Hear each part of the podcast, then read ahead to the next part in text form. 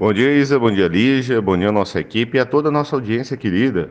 E hoje, meninas, falando direto da capital sergipana, em Aracaju, minhas amigas. Ainda nessa jornada de férias por vários estados do nosso Brasil. Para a nossa conversa de hoje, não posso me furtar em condenar os atentados realizados no último domingo em Brasília, que causam tanta vergonha para um Estado democrático de direito. Não tenho nenhum problema em assumir que tenho convicções políticas de uma direita conservadora, de liberalismo econômico, mas com viés nas escolas de Schumpeter e Schultz. Reiterando, é a minha opinião e não reflete a opinião da Rádio CBN Campo Grande, que sempre trata a notícia com isonomia. No entanto, baderna, desordem, depredação do patrimônio público, ou seja, terrorismo, não figura em nenhum manual ou manifesto político dos livros que já li ou estudei. E agora, com esse atentado, adivinha?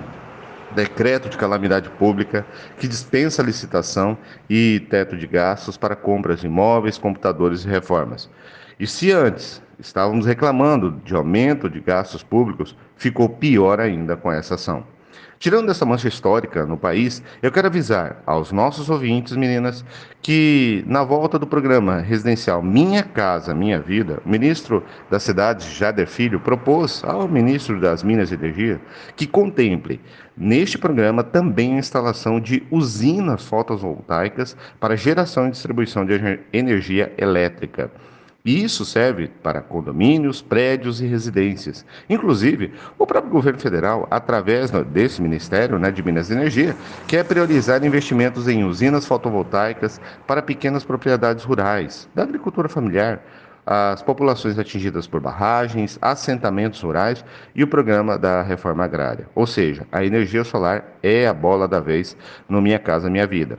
A geração distribuída através de usinas fotovoltaicas representa 10,6% de toda a matriz energética do país. E acreditem, 78,6% dessa energia fotovoltaica são de, instaladas em residências. Com a inclusão dos kits no programa Minha Casa Minha Vida, além das pessoas mais vulneráveis, quem estiver com a ideia de reformar a casa ou até mesmo comprar ou construir uma, poderá financiar esse equipamento em até 30 anos, de acordo com o sistema financeiro de habitação.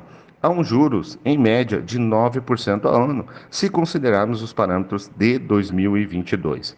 Como esse governo está no começo, todas as informações que estamos trazendo aqui são projetos que já estão em discussão para implantação mas com a possibilidade de incluir as usinas, não somente o setor da construção civil ganha, mas a população como um todo, com uma matriz energética renovável que ajuda a neutralizar carbono e aumenta a nossa potência energética. Vamos acompanhar de perto e torcer para que esse projeto saia do papel.